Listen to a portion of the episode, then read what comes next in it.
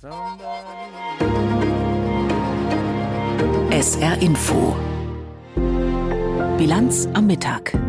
Herzlich willkommen heute mit Katrin Aue. Die Proteste der Landwirte sind heute Thema in Brüssel. Die Agrarministerinnen und Minister beraten, ob es einen Weg gibt, die Bauern zu besänftigen. Außerdem Schwedens NATO-Beitritt rückt näher, auch das ist Thema bei uns. Und wir berichten über die am schnellsten wachsende kriminelle Organisation Südamerikas, das selbsternannte erste Kommando der Hauptstadt aus São Paulo.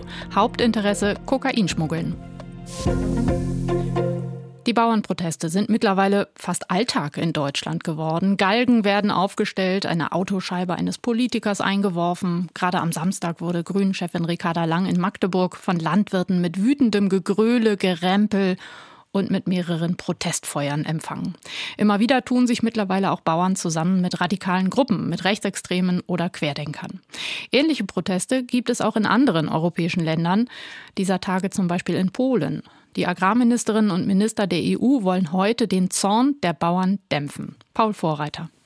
An Verständnis für den Protest der Landwirte hat es zu Beginn des EU-Agrarministertreffens in Brüssel nicht gemangelt. Really important as well that we do respect the massively important work that farmers carry out every day in terms of producing food. Es sei sehr wichtig, die Arbeit der Landwirte zu würdigen, die tagtäglich Nahrungsmittel produzieren, sagte der irische Landwirtschaftsminister Charlie McConnellogue. Aber wie diese Würdigung politisch konkret aussehen soll, darüber wird in Brüssel gestritten. Zu vielfältig sind auch die Gründe für den Protest der Bauern in Europa. Es geht unter anderem um die Angst vor Billigimporten aus Drittstaaten Mitgliedstaaten den Ärger über zu viele Umweltvorgaben im Rahmen des europäischen Grünen Deals, aber auch um den Ärger über zu viel Bürokratie. Das Statistische Bundesamt hat berechnet, ein durchschnittlicher Landwirt verbringt ein Viertel seiner Zeit am Schreibtisch. Also unser Motto muss sein, das muss dringend runter Weg mit überbordender Bürokratie, Konzentration aufs Wesentliche, Feldarbeit statt Papierarbeit ist das Motto der Stunde. So Bundeslandwirtschaftsminister Özdemir vor dem Treffen heute in Brüssel. Die EU-Kommission hat dazu in der vergangenen Woche einige Erleichterungen in Aussicht gestellt. Im März will sie zunächst eine Online-Umfrage starten, um zu erfahren, wo Landwirte Verbesserungen erwarten. Zudem schlägt die Behörde vor, eine Reihe von Auflagen zu vereinfachen. Dazu zählt die Verpflichtung, Dauergrünflächen seit dem Referenzjahr 2018 stabil zu halten. Auch will die Kommission die Methodik für Kontrollen vereinfachen. Damit soll die Zahl der Betriebsbesuche um bis zu 50 Prozent gesenkt werden. Ebenso hat die Kommission bereits eine Regelung rückwirkend zum Januar dieses Jahres ausgesetzt, wonach Landwirte vier Prozent der Ackerfläche ungenutzt lassen müssen, damit sich dort die Natur erholt. Sie dürfen nun diese Fläche verwenden, vorausgesetzt sie bauen auf einer bestimmten Fläche Zwischenfrüchte an. Darüber hinaus kündigte die EU-Kommission an, ihren Vorschlag für eine strenge Pestizidverordnung wieder zurückzunehmen. Stattdessen will Kommissionspräsidentin von der Leyen mit Bauern und Umweltverbänden Parlamenten eine ausgewogenere Richtlinie erarbeiten. In der nächsten Legislaturperiode nach der Europawahl im Juni soll es dazu einen neuen Anlauf geben. Soweit die kurzfristigen Maßnahmen, darüber hinaus mehren sich aber auch die Stimmen, die langfristige gemeinsame europäische Agrarpolitik zu reformieren. Rund ein Drittel der EU-Ausgaben fallen darin für die Landwirtschaft an. Ein Großteil der Gelder wird über den Hektar verteilt, rund ein Viertel der Direktzahlungen ist an die Erfüllung von Umweltvorgaben geknüpft. Es ist der größte Einzelposten im EU-Haushalt. Jährlich werden rund 55 Milliarden Euro darüber verteilt. Demnächst fangen die Beratungen über die neue siebenjährige Förderperiode ab 2028 an. Und ich will das sehr klar sagen. Man kann die GAP so schreiben, dass es kein Zurücknehmen gibt vom Ambitionsniveau. Aber man kann es klüger machen, man kann die Digitalisierung nutzen, man kann sie von überflüssigen Berichtspflichten befreien, man kann Doppelarbeit reduzieren das unterstützen wir. So Landwirtschaftsminister Özdemir. Wie schon vor einigen Wochen sind auch heute wieder zahlreiche Bauern mit ihren Traktoren nach Brüssel gekommen und machen lautstark auf ihre Lage aufmerksam. Anders als in anderen europäischen Ländern sind die Proteste in der belgischen Hauptstadt bislang friedlich geblieben. Es ist eine verlockende Idee, vielleicht auch ein letzter Rettungsanker für den Klimaschutz und die Industrie. Dort, wo es besonders schwierig ist, den Ausstoß von Treibhausgas zu vermeiden, soll CO2 aufgefangen und unterirdisch gespeichert werden können. CCS heißt diese Technologie. Umweltschützer waren lange skeptisch. Aber auch der Weltklimarat ist mittlerweile davon überzeugt, dass die Klimaziele, wenn überhaupt, dann nur mit CCS eingehalten werden können. In Deutschland ist CCS bislang nur in sehr kleinem Maßstab zu Forschungszwecken erlaubt. Wirtschaftsminister Habeck hat heute seine Eckpunkte vorgelegt, wie CCS künftig größer eingesetzt werden könnte. Martin Polanski.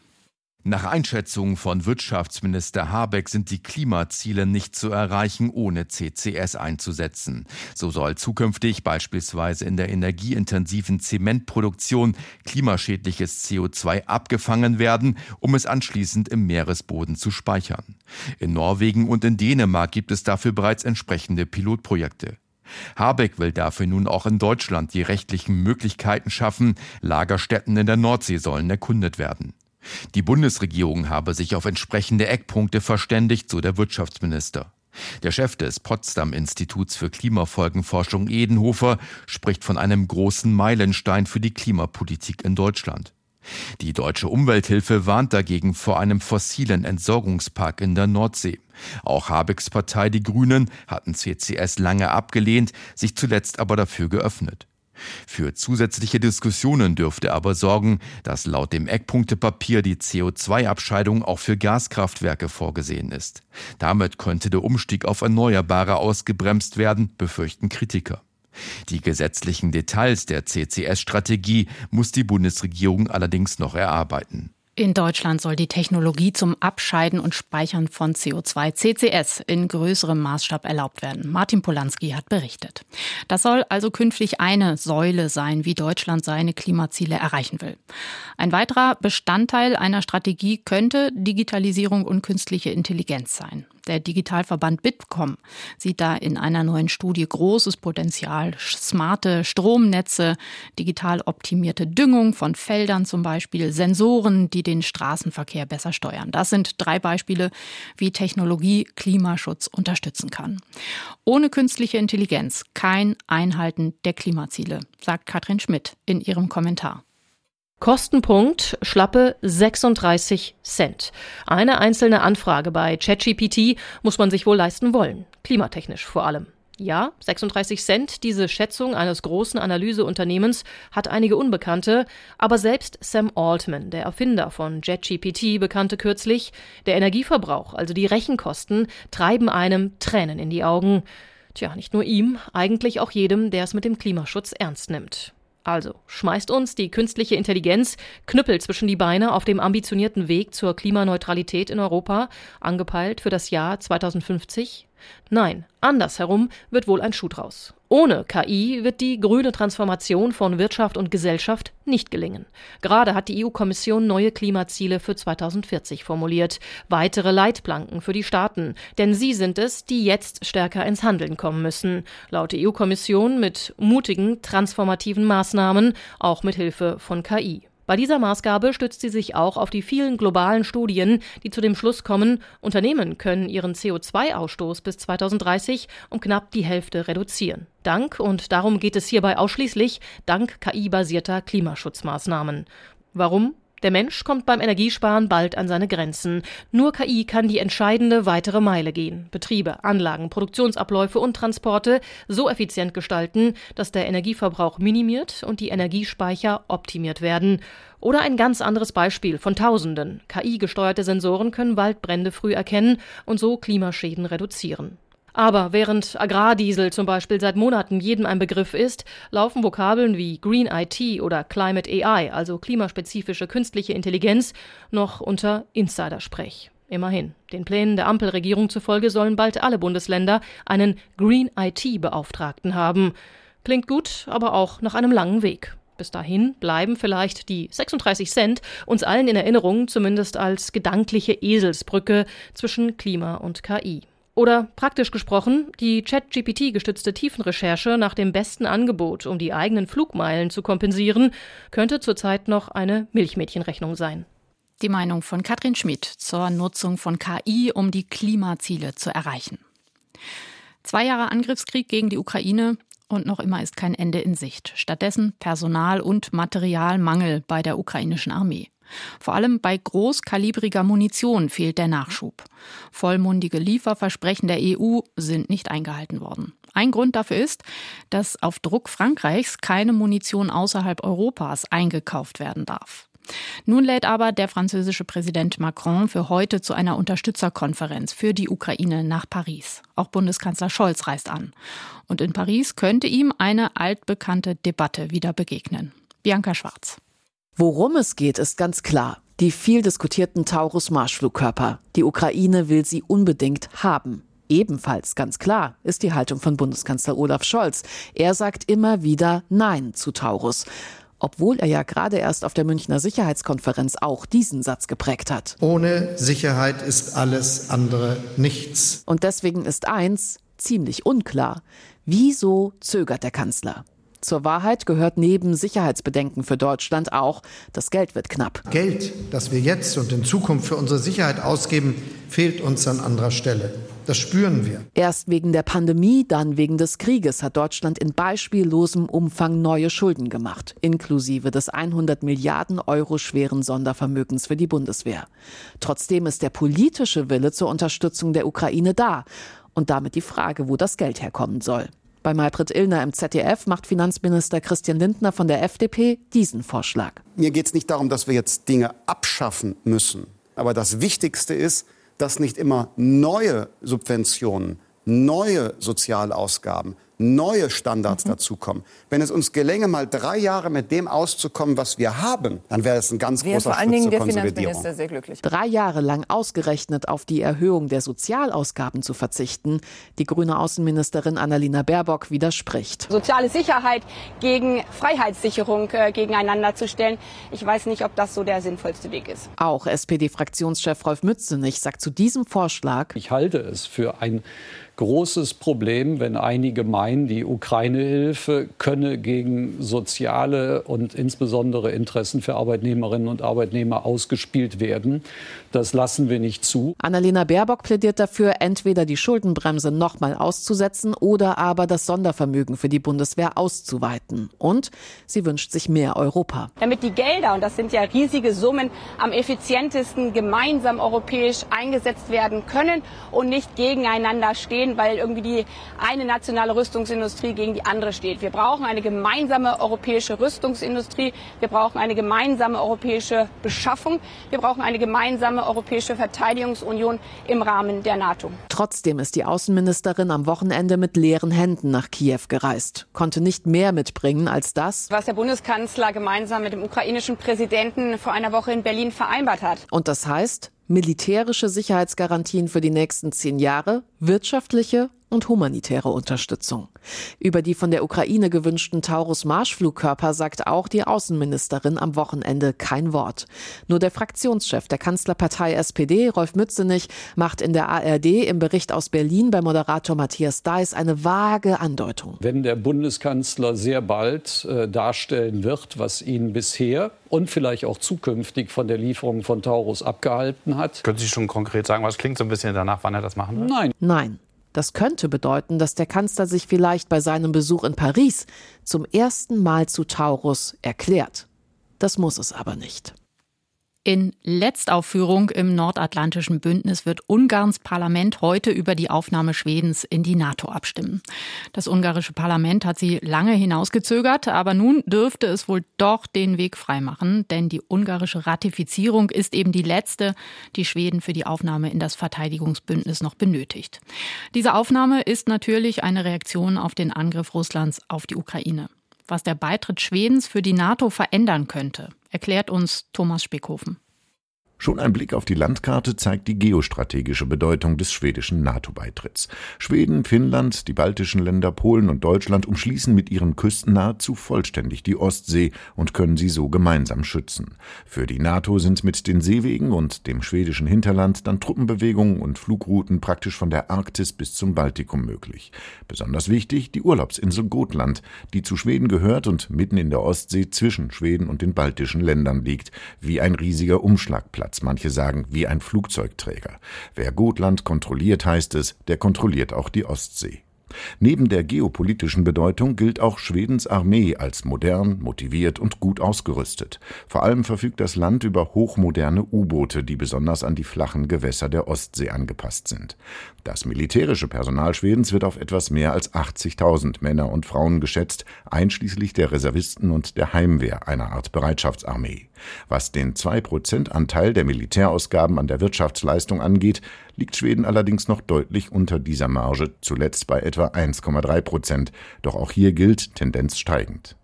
Nach einer Ratifizierung des Parlaments in Ungarn kann es mit dem schwedischen Beitritt zur NATO in Brüssel dann ganz schnell gehen, so wie es bei Finnland im April vergangenen Jahres war.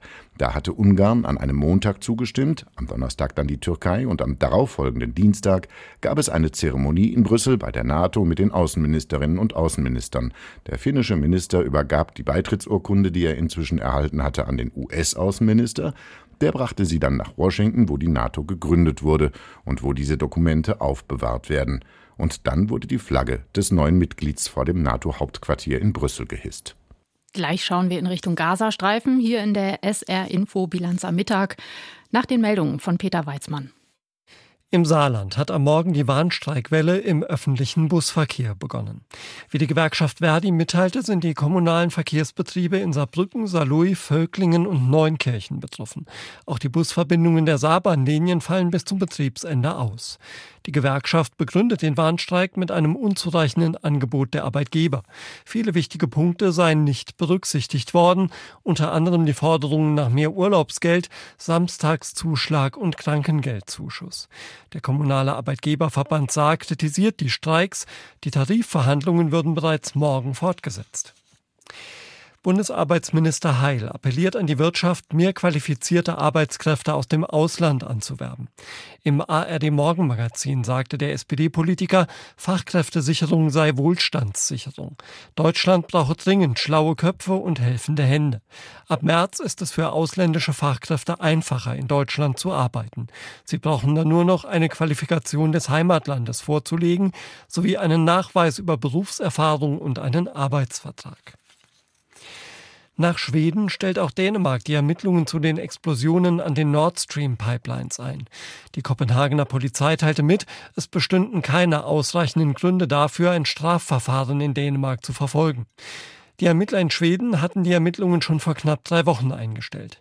Die schwedischen Behörden haben ihre gefundenen Hinweise aber an die Ermittler in Deutschland übergeben, die weiterhin an dem Fall arbeiten. Der Generalbundesanwalt hatte allerdings noch keine Ergebnisse veröffentlicht. Vor Mauritius sitzen mehr als 3000 Menschen auf einem Kreuzfahrtschiff fest. Das Schiff wollte eigentlich in einem Hafen der ostafrikanischen Insel anlegen. Die Behörden verweigerten das aber, weil der Verdacht besteht, dass an Bord die Magen-Darm-Erkrankung Cholera ausgebrochen ist. Das südliche Afrika erlebt zurzeit einen der schwersten Cholera-Ausbrüche seit Jahren. Bis Mitte Januar wurden etwa 200.000 Krankheitsfälle und mehr als 3000 Tote gemeldet. Cholera wird durch ein Bakterium ausgelöst, das im Darm ein Gift Stift bildet. Der ehemalige bayerische Landtagspräsident Alois Glück ist gestorben. Der CSU-Politiker wurde 84 Jahre alt. Alois Glück gehörte 38 Jahre lang dem Landtag in München an, darunter fünf Jahre als Präsident.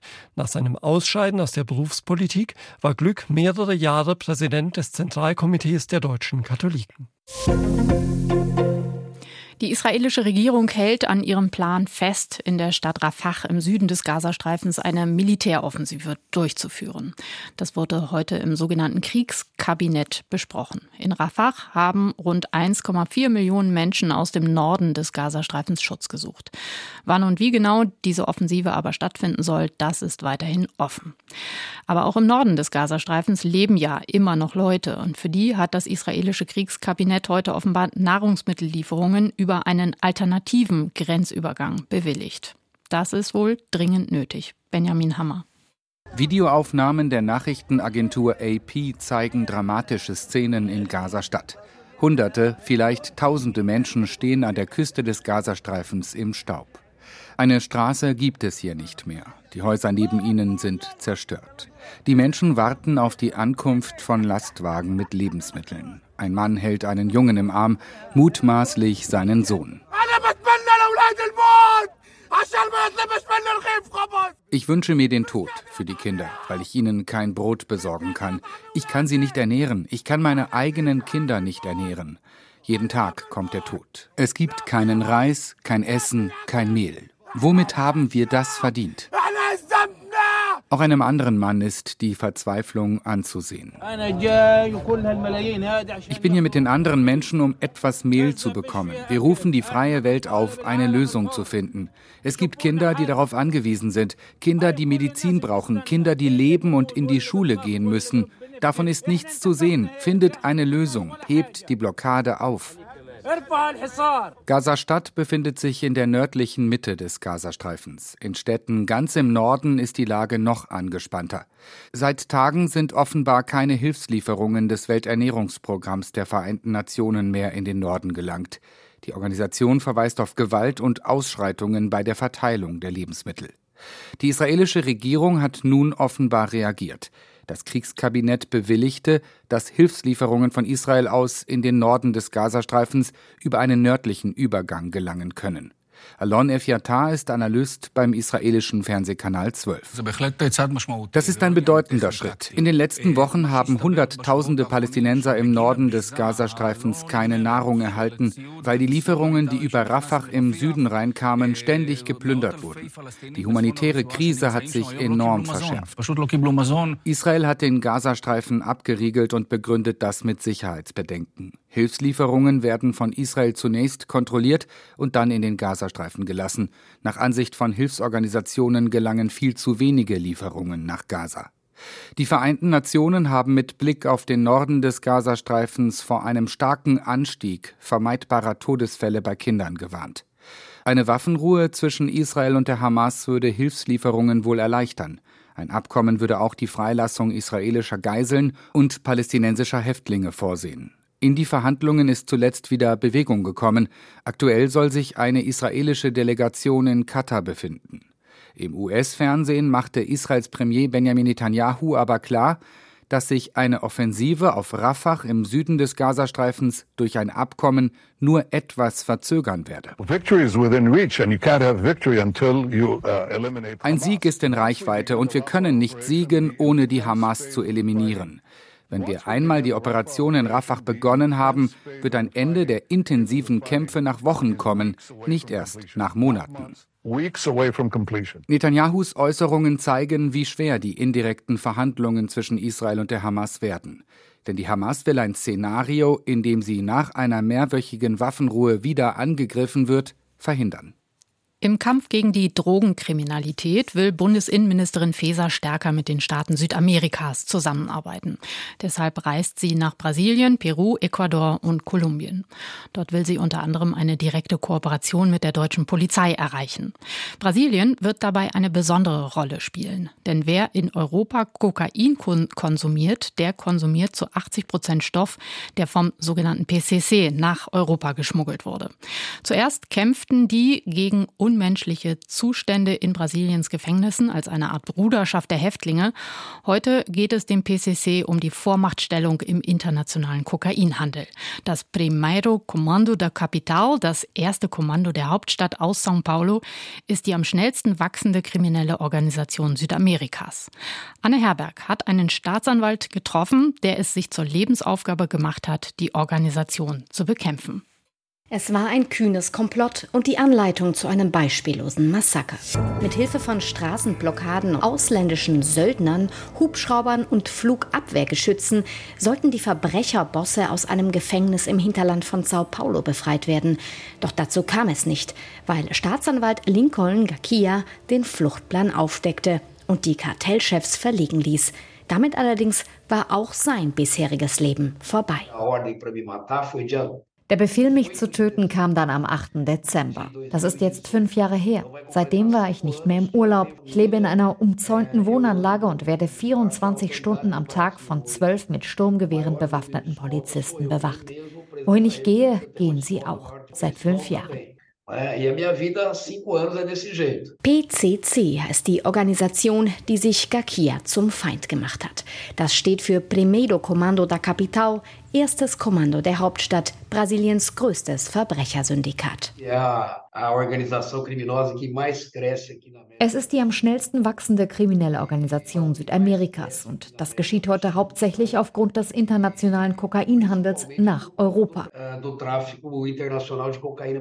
Denn kosten ein Kilo Kokain in Peru oder Bolivien rund 1200 bis 1800 Euro, steigt der Preis in Europa auf 35.000 bis 40.000 Euro.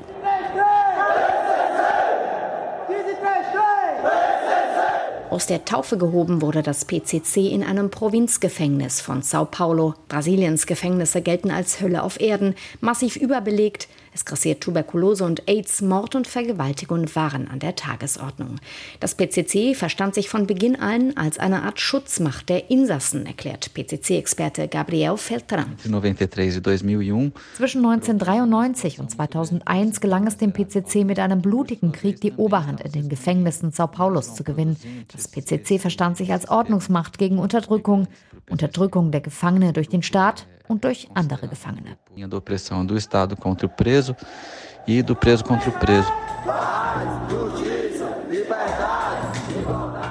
Frieden, Gerechtigkeit, Freiheit, Gleichheit und Einheit für alle heißt noch heute der Leitspruch des PCC. Die Mitglieder werden zur Irrmaus getauft, zu Brüdern. Rund 40.000 sind es heute. Hinter dem Schreibtisch von Staatsanwalt Lincoln Gakir an einer kargen weißen Wand hängt ein Organigramm der komplexen Strukturen des PCC. Längst unterhält es Zellen in den Nachbarländern und lukrative Partnerschaften mit bolivianischen Kokainproduzenten genauso wie mit der italienischen Ndrangheta, aber auch afrikanischen Mafiagruppen. Auf rund eine Milliarde US-Dollar schätzt Gakir den Umsatz des PCC pro Jahr. Längst habe es auch die legale Wirtschaft unterwandert. Dazu gibt es Hinweise, dass eigene Zellen im Ausland aufgebaut würden, auch in Europa, darunter Portugal, Spanien oder Frankreich. Zum Wetter im Saarland. Am Nachmittag ist es wechselhaft, mal Wolken, mal lockert es auch auf. Ab und zu kann es Schauer geben. Die Höchsttemperaturen heute 8 Grad in Scheiden und 12 Grad in Rilchingen-Hanweiler. Morgen wieder viele Wolken, etwas Nieselregen. Nur ganz ab und zu zeigt sich mal die Sonne bei 10 Grad maximal. Und am Mittwoch dann etwas größere Chancen auf Sonnenschein. Drei bis sechs Sonnenstunden sind möglich und es bleibt trocken bei bis 12 Grad. Das war die Bilanz am Mittag. Mein Name ist Katrin Aue. Schönen Nachmittag. Tschüss. SR Info Auslandspresseschau Wegen des Angriffskriegs gegen die Ukraine hat der Westen neue Wirtschaftssanktionen gegen Russland beschlossen. Für de Volkskrant aus den Niederlanden ist der Erfolg der bisherigen Sanktionen sehr gering. Zwei Jahre nach dem Beginn der groß angelegten Invasion in der Ukraine muss man zu dem Schluss kommen, dass die Wirtschaftssanktionen gegen Russland wenig gebracht haben. Die russische Wirtschaft wächst schneller als die Volkswirtschaften des Westens. Außerdem haben der Krieg und die wiederbelebte Rüstungsindustrie Russland unabhängiger von Öl und Gas gemacht. Gegenwärtig schaden die Sanktionen vor allem Europa selbst. So sind unter anderem die Energiepreise gestiegen, seit das Gas nicht mehr aus Russland kommt. Dadurch ist die europäische Industrie weniger wettbewerbsfähig geworden. Ähnliche Töne sind aus dem Nachbarland Belgien zu vernehmen. Auch der dort erscheinende The Standard geht davon aus, dass die aktuell beschlossenen Sanktionen wenig Wirkung zeigen werden. Mittlerweile hat die EU bereits das 13. Sanktionspaket gegen Russland auf den Weg gebracht. Aber auch das 20. oder das 100. Paket wird dem Krieg keine entscheidende Wende geben. Die Frage ist also, wie lange ist Europa bereit, den Krieg weiterlaufen zu lassen? Um die Patt-Situation zu durchbrechen, gibt es zwei Möglichkeiten. Der Westen verstärkt seine militärischen Anstrengungen so weit, dass er Russland in die Knie zwingen kann. Doch ohne aktive Beteiligung westlicher Truppen wird dies nicht gelingen. Oder der Westen setzt auf Verhandlungen. Das wird nicht einfach sein. Zu einem anderen Thema. Im November wird in den USA ein neuer Präsident gewählt. In den einzelnen Bundesstaaten laufen derzeit die Vorwahlen. In South Carolina hat zuletzt Ex-Präsident Trump gegen seine Herausforderin Haley gewonnen.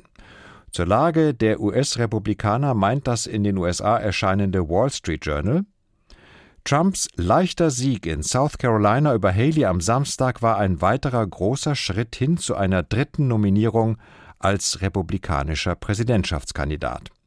Aber das Ergebnis zeigt auch, dass der frühere Präsident über eine uneinige Partei herrscht. Und das ist nicht Haleys Schuld. Trumps Sieg zeigte wieder einmal, dass er der Favorit der meisten republikanischen Anhänger ist. Die Nachwahlbefragungen zeigen, dass er in fast allen Parteigruppierungen dominierte aber Haley holte fast 40 Prozent der Stimmen. So wie in New Hampshire zeigt ihr Stimmenanteil, dass Millionen in der Partei Trump nicht wieder im Weißen Haus haben wollen. Auch Darkblooded aus Norwegen findet, dass der Wahlsieg Trumps in South Carolina nicht so überragend ausgefallen ist wie erwartet. Das Ergebnis war überhaupt kein Grund zum Jubeln im Trump-Lager, auch wenn es feierte, als hätte es eine Präsidentschaftswahl gewonnen. Aus Trumps Sicht hätte es nicht so knapp sein sollen. Die Zahlen sollten im Trump-Lager die Alarmglocken schrillen lassen. Auch wenn er der souveräne Anführer im Make America Great Again Universum ist, reicht das nicht aus, um eine Präsidentschaftswahl zu gewinnen. Er muss auch moderatere Republikaner und unabhängige Wähler für sich gewinnen. Das waren Auszüge aus Kommentaren der internationalen Presse, zusammengestellt von Michael Hafke.